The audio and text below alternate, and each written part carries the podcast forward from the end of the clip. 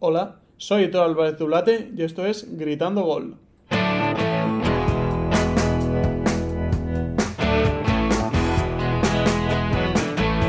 Me encuentro con Guillermo Ferro Buenos días. y os vamos a comentar sobre la jornada 15 de la Liga. Bueno, la Liga comienza con un Atleti Granada 2-2. Cuéntanos, Guille. Bueno, sí, un partido bastante accidentado, este empate a dos en San Mamés. Empezaba el partido con un gol de Raúl García en el minuto 10, que tras un error en la salida de Montoro, un pase atrás que acaba, acaba recuperando el Athletic, mm, eh, pone el pase atrás el jugador del Athletic y remata con el interior al segundo palo. Una buena definición, pero muy sencilla para Raúl García, para poner el 1-0 en el marcador. Después llegaría el, el empate del Granada en el minuto 25. Darwin Machís, una gran jugada individual, eh, se marcha por la banda izquierda, define con pierna izquierda y tras golpear en el poste un tiro raso, un muy buen gol del venezolano, ponía el empate eh, en este partido. Un empate que seguiría aún en esta primera parte, eh, con, hasta el minuto 34, cuando el Granada volvería a marcar gol, esta vez de la mano de Jorge Molina, y para poner un resultado favorable para los nazarís, nazaríes. Eh, el gol, también aquí el primer gol accidentado, de que no el último del partido, un tiro del, del Granada lo bloquea la defensa del Athletic, un par de rebotes dentro del área, acaban dejando un balón que le cae a Jorge Molina, que a la media vuelta bate a Unai Simón. Este gol valió eh, para acabar la primera parte con una victoria para los para los de para los visitantes. Pero en el minuto 76 volvería a empatar el Athletic con un gol también muy accidentado, un remate de Iñaki Williams lo acaba no consigue entrar. Hay un segundo remate de Munien que tampoco va a puerta y al final Luis Maximiano no consigue frenar la carrera y acaban marcando ese gol en su propia portería. Otro gol muy accidentado y que no acabaría siendo lo único extraño de este partido. También en el minuto 99 Íñigo Martínez es expulsado por una entrada bastante dura en la frontal del área a un jugador del Granada. Una entrada que al principio el árbitro había señalado como amarilla, pero al final, eh, viéndolo en el bar, acaba señalando la roja. Sí, bueno, un gol, el segundo del Athletic, muy accidentado. Sí, Eh, Maximiano que venía haciendo una gran temporada y pero que este fallo le ha costado la victoria a su equipo. Y no Pero- está para regalar victorias ahora mismo Granada, aunque este empate le ha servido para subir un Correcto. poquitico la... Siguen subiendo puestos a la clasificación, aún con este error. Y vamos con el siguiente partido, que se trata de un Alavés Celta de Vigo, que terminó con un 1-2 favorable a los de Vigo, que comenzó con un gol en el minuto 11 de Santi Mina, que respondió muy bien Joselu en el 21. Joselu que está haciendo una gran temporada. Ya hizo una gran temporada el año anterior. Y vemos que este jugador cumple muy bien las expectativas y lo está haciendo muy bien en el conjunto de Vitoria. Sí, el jugador insignia de este equipo. Correcto. Y terminamos con Yago Aspas, que volvió a salvar al equipo, esta vez en el minuto 70, con un gol que le daba la victoria a los de Vigo y siguen escalando posiciones en la liga. Eh, sí, un partido muy marcado por la nieve, yo creo, eh, que se adelantó bien al principio el Celta, luego también tiene otra Jay Santimina que la falla, una ocasión bastante clara también. Eh, responde bien el Alavés con el gol de Joselu, un partido yo creo que bastante igualado, pero al final un penalti en el minuto 70 eh, por una mano que esas cosas las tiene que corregir la defensa del Celta, porque eh, salta la presión, salta a cortar un centro con la mano un poco así despegada y eso las manos tendría que ir a la espalda. Acaba fallando el penalti Yago Aspas, pero está muy rápido para meter la puntera eh, en el rechace y darle los tres puntos a este Celta. Y vamos a seguir con el siguiente partido, que se trataba un Valencia Rayo Vallecano que terminó en empate. Sí, el Valencia también empezó ganando con un gol de penalti de Carlos Soler, el tirador habitual de penaltis de este equipo. Eh, pero tampoco supo mantener, y aunque consiguió mantener esta ventaja hasta la segunda parte, finalmente eh, el Rayo estuvo apretando mucho, tuvo que sacar un par de paradas mm, Zilesen, también las tuvo que hacer Dimitrescu, que hizo, sobre todo hay una bastante espectacular, que tiene que regular su posición y la saca prácticamente en la línea.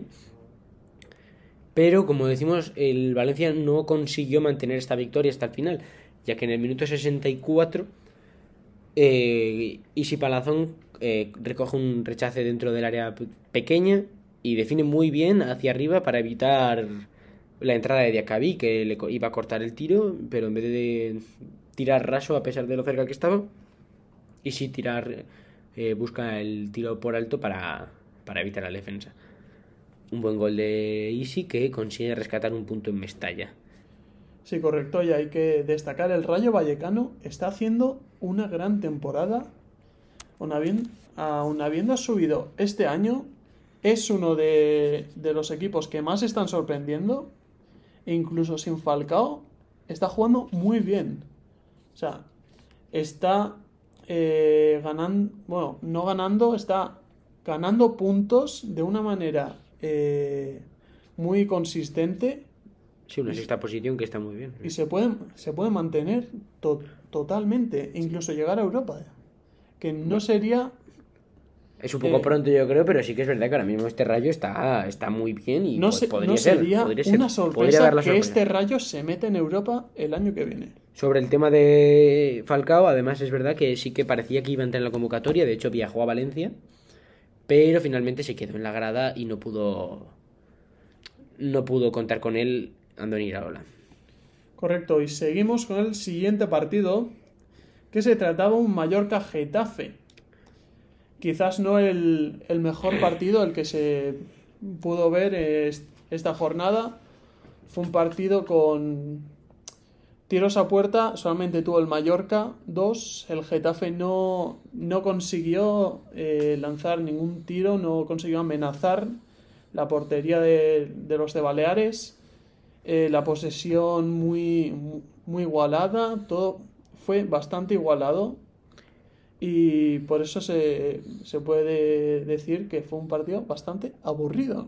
Sí, un partido sin goles, tampoco ocasiones claras, bastante, hay algún, bastantes tiros, hay 12 tiros de Mallorca, 11 tiros de Getafe, pero son tiros prácticamente muchos casi, sin sentido, ¿no? llegaban a ir a puerta. Como Para finalizar la jugada, ¿no? Eh, hay solamente dos tiros a puerta de todo el partido y son los dos del Mallorca, que tampoco son dos tiros con excesivo peligro. De hecho, yo creo que la ocasión más clara es el, un remate de cabeza del delantero del Mallorca tras un centro de Pablo Mafeo, que se va rozando el palo, pero es que ni siquiera iba a puerta. Eh, como decimos, el Mallorca sí que llevando un poco más de iniciativa, teniendo pues eso, las pocas ocasiones de peligro que hubo, las tuvo el Mallorca, pero poco... y cabe destacar también que las únicas tarjetas amarillas, las tres fueron para el Mallorca, para Embolá, Franco Russo y Abdón. Ninguna para el Getafe. Sí, eso quizás sorprende, ¿no? Menos desde la marcha de Bordalás, pero... Se ha convertido en un equipo menos agresivo, ¿no? Se podría decir. Sí, de hecho, eh, de... en Copa también se ha notado ese, ese factor, ya que eh, hubo una expulsión, pero fue para el equipo rival del Getafe y de hecho veía gente del Getafe que se quejaba bastante de, de la dureza con la que jugaba su rival en Copa. Y vamos a seguir con el siguiente partido, no, bastante mejor. Un partido, bonito.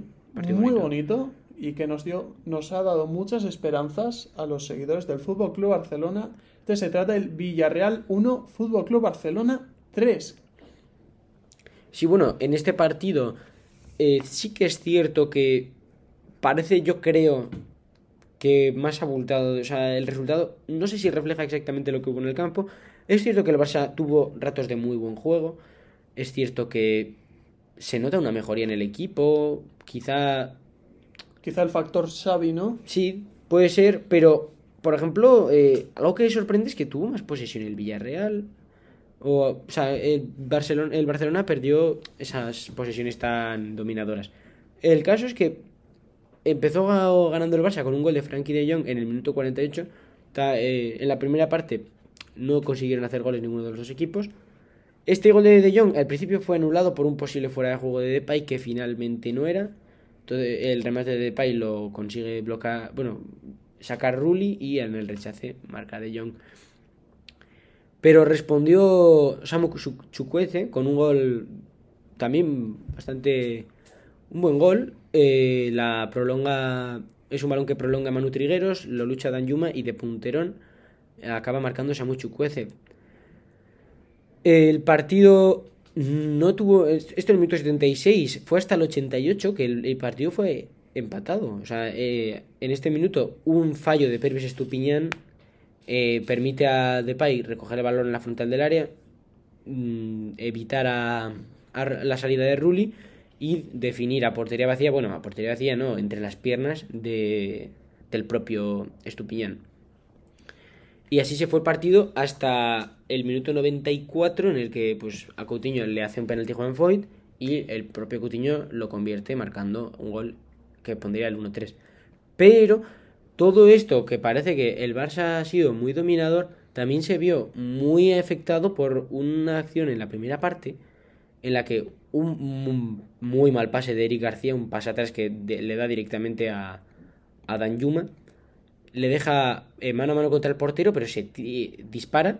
El disparo va a puerta, pero se tira a pique y le golpea el balón en el brazo. Esta ha sido la jugada, yo creo, la más polémica de la jornada. Sí, por supuesto. Porque eh, es cierto que la posición, pues, al final Piqué igual tiene ahí problemas para poner la mano en otro sitio y eso se puede contemplar.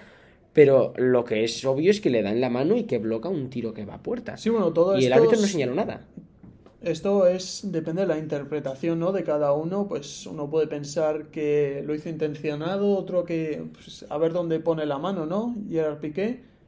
Pero al final, eh, el objetivo, el Fútbol Club Barcelona Sí, con resultados. Resultados, está dando ha, vuel- resultados. ha vuelto a ganar. Eh, no quiere decir que se note pues, que, es de, que esto es de Xavi, se irá viendo con el tiempo, pero estamos viendo que el Fútbol Club Barcelona, aunque haya ganado en un minuto muy muy avanzado, ¿no? Como Sí. ser en el 88, no se esperaría que el, un- el Fútbol Club Barcelona, como es, es un club eh, muy poderoso, que siempre domina, le gusta dominar el partido y puede llamar la atención que no haya sido hasta tan tarde que hayan ganado el partido. Entonces, eh, pues yo creo que los culés pueden estar contentos. Pueden, pueden irse a casa contentos. Que el Fútbol Club Barcelona eh, creo que puede, puede hacer grandes cosas y escalar muchos puestos. No te voy a decir primero, como No. para ganar la liga. Ha empezado bastante mal como para ganar la liga. Sí, yo creo que lo tiene difícil, pero creo que eso. es Pero un- para pelear el, sub, el subcampeón, para pelear ser tercero, para... Yo creo que lo que se ve en este partido es que el Barça, a pesar de no ser su mejor partido, está consiguiendo resultados. Correcto. Cosa que antes le costaba más y que se está viendo que hay cosas que se empiezan a notar que van a mejor y aunque hay cosas que, todo esto más allá de lo de la polémica de la mano, aunque hay cosas que están por mejorar, mm, creo que poco a poco se irán mejorando. En efecto. Y el siguiente partido, nos vamos ya al domingo 28, Real Betis 3, Levante 1. Bueno, el partido comenzó con un gol de Mustafi, Gran gol de cabeza. el exjugador del Arsenal, que metió, no sé si será eh, su primer gol en la temporada. No es un jugador que meta muchos goles, todo hay que decirlo. Y el jugador más destacable de todo el partido, que fue Juanmi, con un gran hat-trick que le dio a, a los de Sevilla el- la victoria. El primero vino en el 54, el siguiente en el 63 y el siguiente en el 78. Un Eh, gran partido de Juanmi sí, que se llevó la pelota a casa. Los dos primeros, también dos asistencias de William José. eh, dos, además, los dos primeros, dos buenos goles de él. El primero, una muy, muy buena definición, con mucha gente en el área por delante y la define muy bien al primer palo. Y el segundo, ataca muy bien el espacio tras la peinada del córner de, de William José. El tercero ya también una asistencia de Fekir, un golazo, pero más que por la definición de Juanmi, que también está bastante bien, eh, por la jugada que hace Fekir antes de dar el pase, que le da sin mirar al goleador del Betis. Sí, Juanmi se sabe que es un jugador Con gol, ya es lo ha un, goleador silencioso. Sí. Sí, yo, un goleador silencioso y me parece que es la Es- mejor definición para él. es uno de, de los mejores delanteros que, que tiene el Betis ahora mismo. Es no un jugador que no, no es, realmente no es muy espectacular, quizá no, o sea, no tiene No, la potencia física que tiene William José, ni la habilidad que tienen Canales o Fekir, pero Sí. es un jugador que al final eh, parece que no hace nada, pero al final siempre acaba metiendo gol. Sí, por la Real Sociedad también pasó un poco como sin pena ni gloria, ¿no? Eh, pero al final cumplía. Al final marcaba los goles, marcaba goles decisivos. Y aquí lo ha demostrado. Seguimos con el siguiente partido. Eh, una un poco de decepción para el conjunto Churiurdin, que veía cómo se le escapaba ese punto en el RCD Stadium. Español 1, Real Sociedad 0. Cuéntanos. Sí, pues un 1-0 de la Real Sociedad que no solamente, o sea, sí que es cierto tuvo la posesión del partido y pareció, y quizá fue un poco más dominante, eh, tuvo sobre todo un balón de Janusaga al palo, me parece que es la ocasión más destacada o que yo más destacaría de, esta, de este partido de la Real. Es, es que habría sido un golazo de Januzaj. Pero se acaba estrellando en el palo. El, el español también tuvo dos, sobre todo eh, dos de Javi Puado, que una la saca Remiro, una muy buena parada, y otra golpea en el poste. Pero, y creo que ahí está la cosa, el- la Real llevándose más la posesión, pero al final fue un partido bastante igualado. Y que finalmente se decidió pues con ese gol de Yángel Herrera, el primero con el Real Club Deportivo Español. Y creo que no hay mucho más que comentar más allá, pues que eso, que el, el español eh, se sigue metiendo ahí en esa zona media alta, en esa zona noble. Y la Real Sociedad, pues pierde esa. Ya había. Ya estaba el Real Madrid puesto como primero la jornada anterior. Pero ahora mismo la Real Sociedad ha pasado de estar eh, en un par de semanas de estar primera a estar tercera. No es nada preocupante, al final es lo que se esperaba, al fin, o sea, el Atlético de Madrid, el Real Madrid, al final pues tienen que estar ahí y a la Real Sociedad es más normal que le acabe costando mantenerse ahí en y ese tercer lugar está bastante bien, sobre todo para el momento de la temporada en el que estamos. Y también podríamos destacar el gol anulado. ¿no? Eh, sí, eso eh, para mí está bien anulado, pero tarde. Yo creo que Mateo Lado tendría que haber anulado ya la jugada desde que le golpea el balón, no esperar a seguir viendo como... Yo, claro, como aficionado ¿no? de la Real Sociedad, pues, ¿qué te voy a contar? Para mí fue gol, fue un auténtico robo y nos merecíamos ese punto para seguir segundos en la liga. Sí, pero a ver, siendo, siendo objetivos, está, está tarde, pero está bien anulado. O sea, el partido, o sea, el gol tiene que estar, tiene que entrar. Cuando el balón golpea en el árbitro, el árbitro yo creo que tiene que parar el partido para dejarse de esos líos. Porque si al final la jugada no hubiese entrado en gol, no habría, seguramente no lo habría, no habría si, nada. si hubiese salido fuera. Pero pues, es cierto que, claro, si deja. Al final la había hecho, la asistencia prácticamente la había hecho el sí, árbitro. Entonces, correcto. pues yo creo que está bien anulado, pero tarde. Sí, un poco mala, no sé si mala fortuna. No, Sí. Pero bueno, los que no tuvieron mala fortuna fueron los colchoneros. Una victoria bastante abultada, ¿no? Uno, Cádiz 1, Atlético Madrid 4. En la primera parte no hubo ningún gol. eh, estuvo bastante... Y cinco en la segunda. Y en la segunda vino con Thomas Lemar, un gran gol.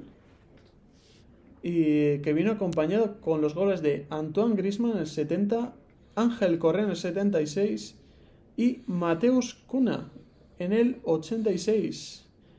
Y bueno, fue un gol de Atlético Madrid, pero esta vez en contra, Yannick Ferreira Carrasco que metía un gol en propia, dándole, eh, no, maquillando un poco el resultado del partido.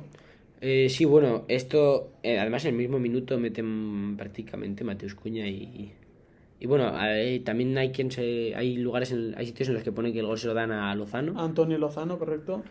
Y otros que fue gol en, Sí, un partido que pues, propia. lo más destacable es como, cómo arrolla el Atlético de Madrid Sí. al CAI fuera de casa. Un primer gol de Lemar está bien, un buen gol de Lemar de cabeza en el 56.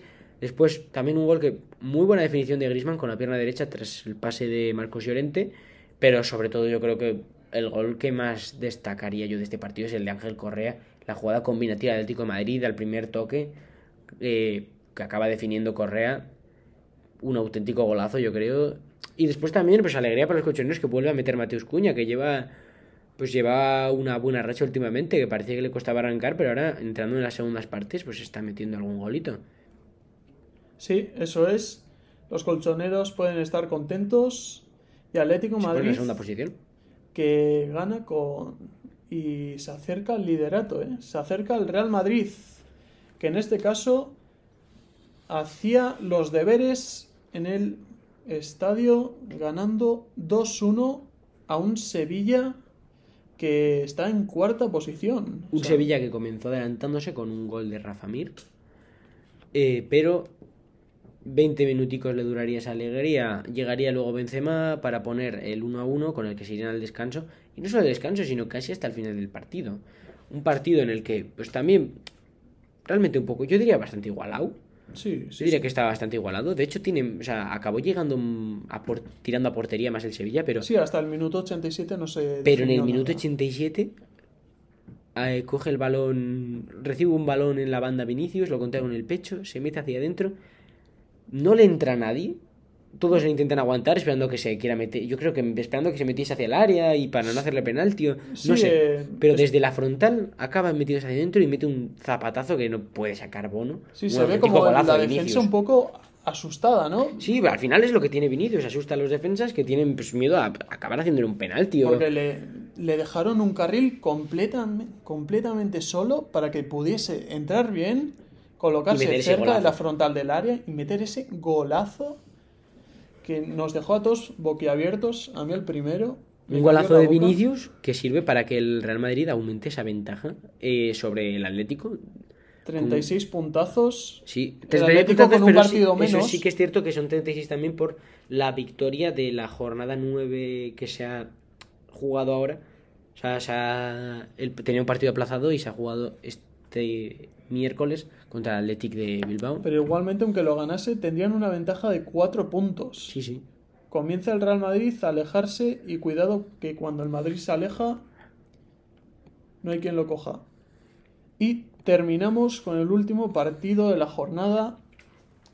Eh, Osasuna 1, Elche 1. Eh, fue un partido bastante desafortunado para los rojillos. No, no quedaron muy contentos. Fue un partido con la posesión bastante igualada, ¿no?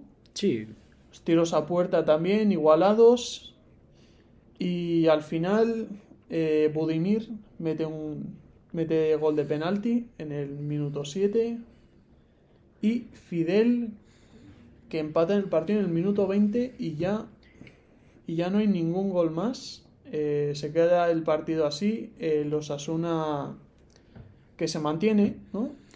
No, queda en novena posición, Osasuna- en décima, perdón, la delante del español, me parece.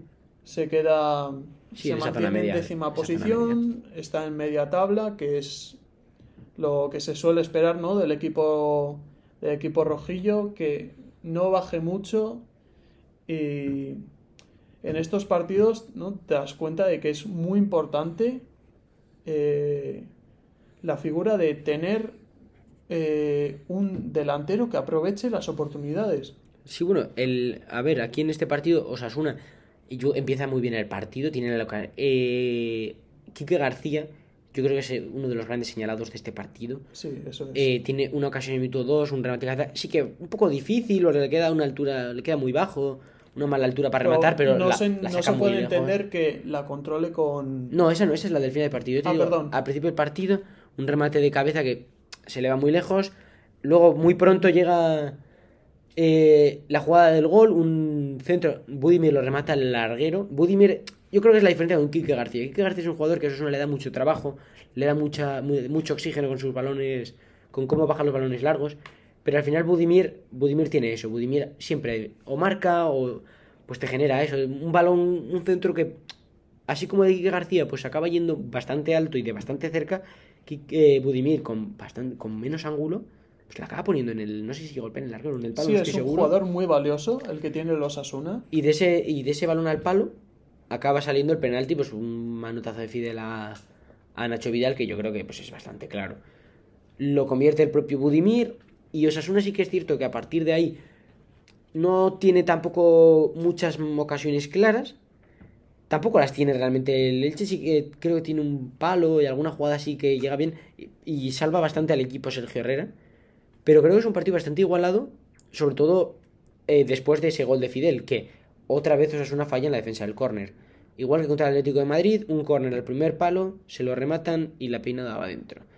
En el córner del Atlético de Madrid se señaló a Sergio Herrera porque se cree que salió, o sea, yo creo que salió un poco a por uvas en ese córner, pero Sí. en este caso yo creo que es una es culpa de la defensa. Está lenta la defensa, no remata prácticamente solo un balón ahí en el primer palo, Fidel, que había cometido el penalti y ahora pues empata el partido. Sí, son este tipo de errores que suele tener el conjunto navarro, ¿no? Que le condicionan el partido entero y no puede rehacerse, ¿no? A partir de ahí, eh, pues lo que digo, Sergio Herrera salvando el partido. Eh, Osasuna- también la afición criticó mucho la actuación del árbitro. eh, bastantes pérdidas de tiempo del Elche que se cree que, o sea, que la gente cree que, yo también creo, que deberían haberse señalado más. Hay un, eh, un golpe en la cabeza a uno de los defensas de, a Palacios, a un defensa del Elche, eh, le tienen que llevar en camilla. Están, es que no sé cuánto estuvo, pero estuvieron fácil cuatro minutos o algo así, atendiéndole. Y pues eso, más los goles, más los cambios. Bueno, los goles fueron la primera parte, más los cambios. Al final solo se añadieron cinco minutos al final del partido. Y yo creo que me parecieron pocos. De hecho, además de esos cinco, también se perdió bastante tiempo. Porque Edgar Badía estuvo desde el principio del partido ralentizando mucho los saques de puerta. Y yo creo que lo que más se, se critica, o critico yo, es que el árbitro ni siquiera llamase la atención en ningún momento a Edgar Badía, ni añadiese eh, algo más de tiempo. No, Por lo demás, pues eso, un empate a uno que no sirve realmente de mucho a ninguno de los dos. Eh, el Elche le sirve para estar ahí un poco, pues, quizá técnicamente, teóricamente más- salvado, teóricamente salvado, pero nada, se queda con los mismos puntos que el Cádiz, que está en zona de descenso. Sí, el Elche sería el que más necesitaría esos puntos. Sí, al final rascar puntos en el Sandar, pues le vendría bien al Elche. Sí, el Sadar, que es uno de los campos más difíciles de toda la liga. Aunque no se le esté bien- dando bien este año a Osasuna. Pero ya vimos hace dos temporadas fue, ¿no? Que estuvieron durante... Sí, es verdad, muchos partidos sin perder. Creo que tuvieron un, un Sí, un- récord, ¿no? Sí, Histórico es. del club. Y, y el Osasuna, que es un equipo que de local siempre da mucha guerra, pero hay partidos que no sale. Y esperemos que empiece a volver a darla esta temporada. Correcto. Y bueno, este sería el partido que cerraba la jornada número 15 de la Liga Santander. Y con esto concluiríamos este podcast. Pues sí, con esto vamos a concluir el repaso de la jornada 15. Espero que, que os haya gustado, que hayáis disfrutado. Y somos Guillermo Ferro y Héctor Abedulate. Gritando Esto es gol. Gritando. Hasta la próxima. Chao, chao.